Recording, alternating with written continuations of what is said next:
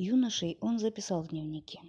Политическая литература, высшая литература, впоследствии, пространно рассуждая о Белинском, Виссарионе, конечно, о котором распространяться, собственно, не полагалось, он ему следовал, говоря, что литература не может не быть служительницей того или иного направления идей, и что писатели, не способные искренне одушевляться участием к тому, что совершается силою исторического движения вокруг нас, великого ничего не произведут ни в коем случае. Ибо история не знает произведения искусства, которые были бы созданы исключительно идеей прекрасного. Тому же Белинскому, полагавшему, что Жорж Занд, безусловно, может входить в реестр имен европейских поэтов, тогда как помещение рядом имени Гоголя, Гомера и Шекспира оскорбляет и приличие, и здравый смысл, и что не только Сервантес, Вальтер Скотт, Купер, как художники по преимуществу, но и Свифт, Стерн, Вольтер, Руссо имеет несравненно, неизмеримо высшее значение во всей исторической литературе, чем Гоголь. Чернышевский вторил 30 лет спустя, когда, правда, Жорж Зант поднялась уже на чердак, а Купер спустился в детскую, говоря, что Гоголь фигура очень мелкая, сравнительно, например, с Диккенсом или Фильдом или Стерном. Бедный Гоголь. Его возглас, как и пушкинский «Русь», охотно повторяется шестидесятниками, но уже для тройки нужны шоссейные дороги, ибо даже русская тоска стала утилитарной. Бедный Гоголь, чтя семинариста в Надеждине, писавшим литературу через три «Т». Чернышевский находил, что влияние его на Гоголя было бы благотворнее влияния Пушкина, и сожалел, что Гоголь не знал таких вещей, как принцип. Бедный Гоголь. Вот и отец Матвей, этот мрачный забавник, тоже заклинал его от Пушкина отречься. Счастливее оказался Лермонтов.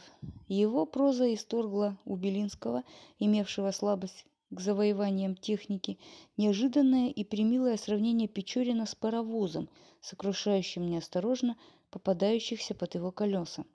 В его стихах разночинцы почуяли то, что позже стало называться нацановшей, нацановщиной. В этом смысле Лермонтов – первый нацан русской литературы. Ритм, тон, бледный, слезами, разбавленный стих, гражданских мотивов, да вы жертвою пали включительно. Все это пошло от таких лермонтовских строк, как «Прощай, наш товарищ, недолго ты жил, певец с голубыми очами, лишь крест деревянный себе заслужил, да вечную память между нами». Очарование Лермонтова, даль его поэзии, райская ее живописность и прозрачный привкус неба во влажном стихе были, конечно, совершенно недоступны пониманию людей склада Чернышевского. Мы теперь подходим к его самому уязвимому месту, ибо так уже повелось, что мерой для степени чутья, ума и даровитости русского критика служит его отношение к Пушкину. Так будет, покуда литературная критика не отложит вовсе свои социологические, религиозные, философские и прочие пособия, лишь помогающие бездарности уважать самое себя. Тогда, пожалуйста, вы свободны. Можете критиковать Пушкина за любые измены его взыскательной музей и сохранить при этом и талант свой, и честь. Броните же его за шестистопную строчку, вкравшуюся в пятистопность Бориса Годунова, за метрическую погрешность в начале пира во время чумы, за пятикратное повторение слова «поминутно» в нескольких строках метели, но ради бога бросьте посторонние разговоры. Страннолюбский проницательно сравнивает критические высказывания 60-х годов о Пушкине с отношением к нему шефа жандармов Бенкендорфа или управляющего третьим отделением фон Фока. Действительно, у Чернышевского, так же, как у Николая I или Белинского, высшая похвала литератору была – дельно. Когда Чернышевский Писарев называли пушкинские строки вздором и роскошью, то они только повторяли Толмачева, автора военного красноречия в 30-х годах, сказавшего о том же предмете «пустяки и побрякушки». Говоря, что Пушкин был только слабым подражателем Байрона, Чернышевский чудовищно точно воспроизводил фразу графа Воронцова «слабый подражатель лорда Байрона». Излюбленная мысль Добролюбова, что у Пушкина недостаток прочного, глубокого образования, дружеское ауканье с замечанием того же Воронцова. Нельзя быть истинным поэтом, не работая постоянно для расширения своих познаний, а их у него недостаточно. Для гения недостаточно смастерить Евгения Онегина, писал Надеждин, сравнивая Пушкина с портным, изобретателем жилетных узоров – и заключая умственный союз с Уваровым, министром народного просвещения, сказавшим по случаю смерти Пушкина «писать стишки не значит еще проходить великое поприще». Для Чернышевского гений был здравый смысл. Если Пушкин был гений, рассуждал он, девясь, то как истолковать количество помарок в его черновиках? Ведь это уже не отделка, а черная работа. Ведь здравый смысл высказывается сразу, ибо знает, что хочет сказать. При этом, как человек творчеству до смешного чуждый, он полагал, что отделка происходит на бумаге, а настоящая работа, то есть составление общего плана, в уме. Признак того опасного дуализма, той трещины в его материализме, откуда выползла не одна змея, в жизни ужалившая его. Своеобразность Пушкина вообще внушала ему серьезные опасения. Поэтические произведения хороши тогда, когда, прочитав их, каждый, разрядка моя, говорит, да, это не только правдоподобно, но иначе и быть не могло, потому что всегда так бывает.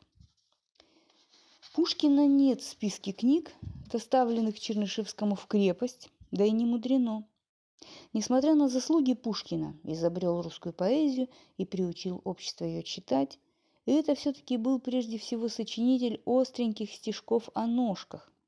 Причем ножки в интонации 60-х годов, когда вся природа омещанилась, превратилась в травку и печужек, уже значило не то, что разумел Пушкин, а скорее немецкое «фюсхен» – ножка.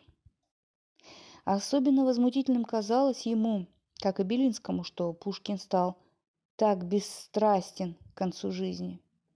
Прекратились те приятельские отношения, памятником которых осталось стихотворение «Орион», вскользь поясняет Чернышевский, но как полно было священным, священного значения это вскользь для читателя-современника, которого мы вдруг представили себе рассеянное и жадно кусающим яблоко, переносящим на яблоко жадность чтения и опять глазами рвущим строки.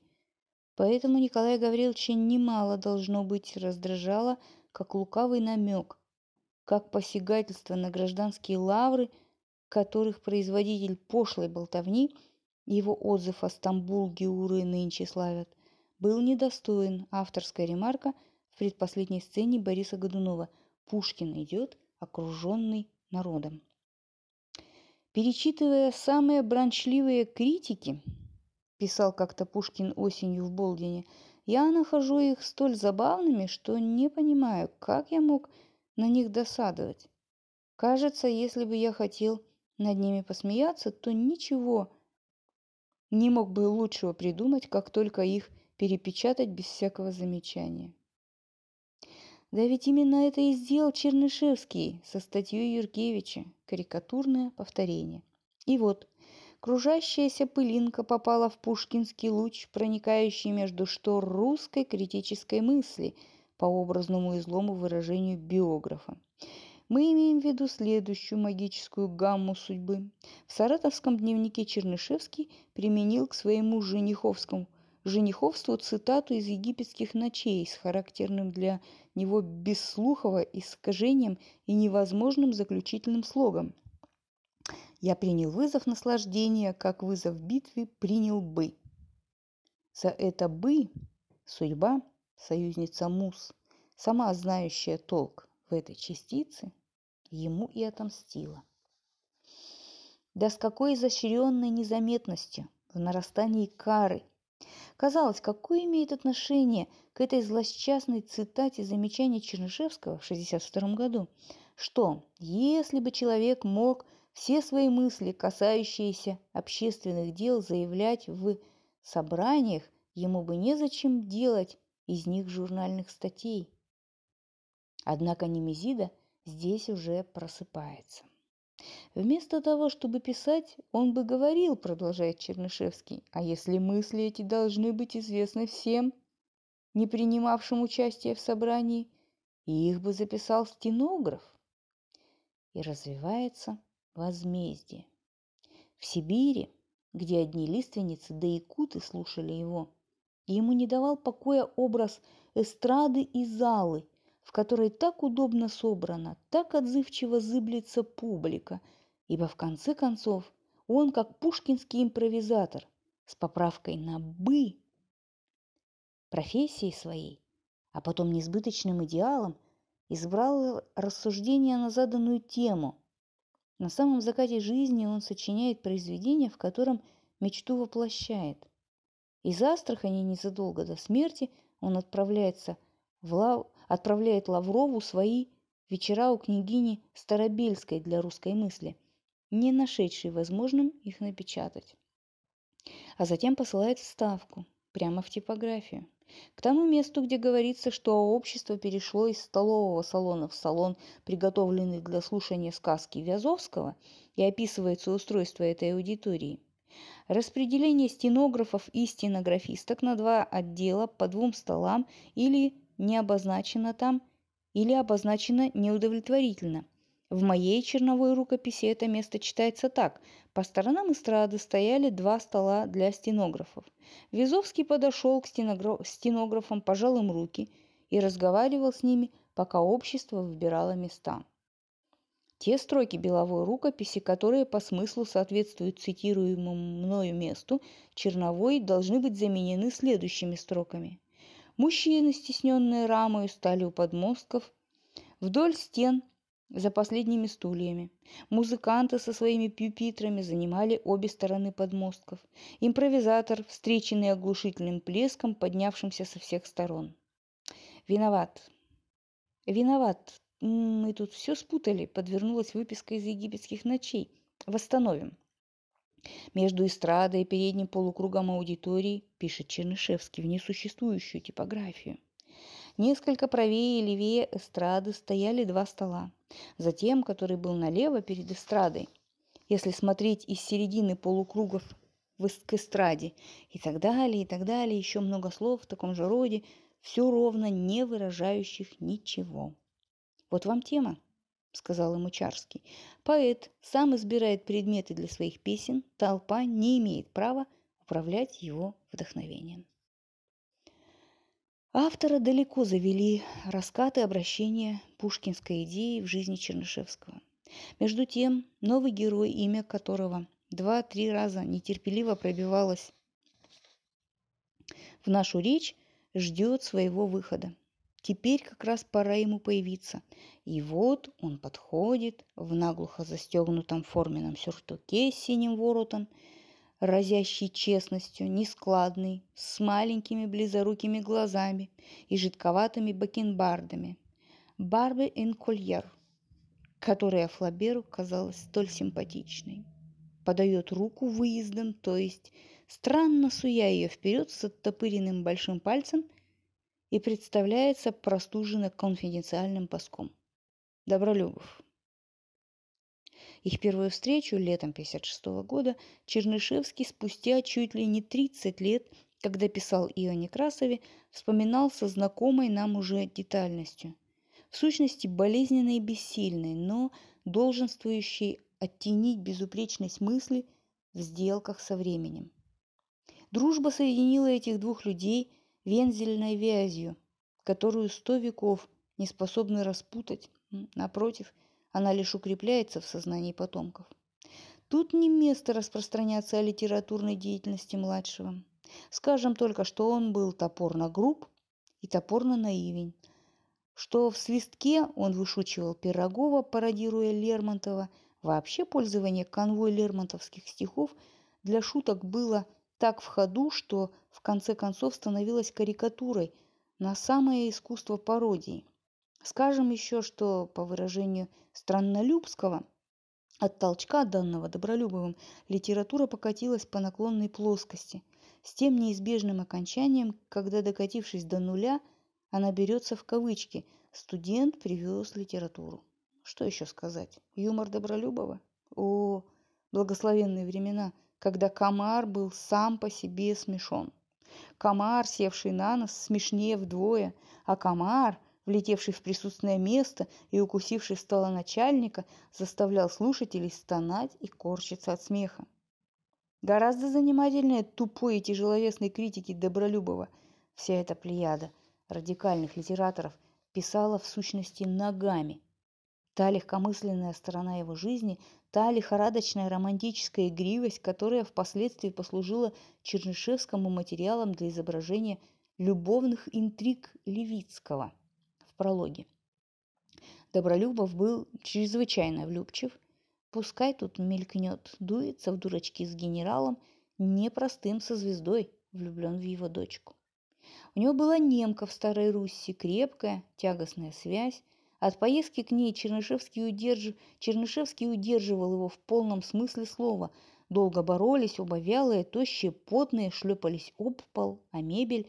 Все это молча. Только слышно сопение. Потом, тыкаясь друг в друга, оба искали под опрокинутыми стульями очки.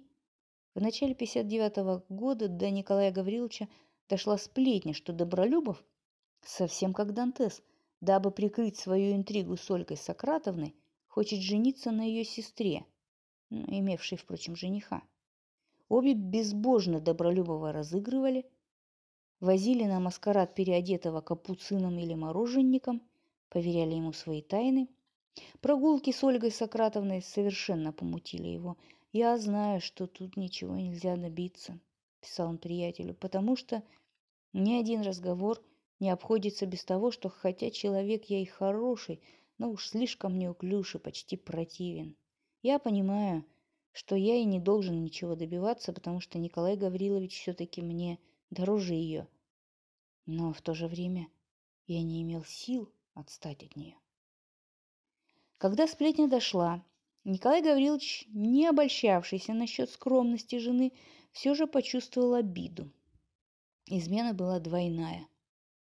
У него произошло с Добролюбовым откровенное объяснение, а вскоре после этого он уехал в Лондон ломать Герцена, как впоследствии выразился, то есть дать ему нагоняй за нападки в колоколе на того же Добролюбова.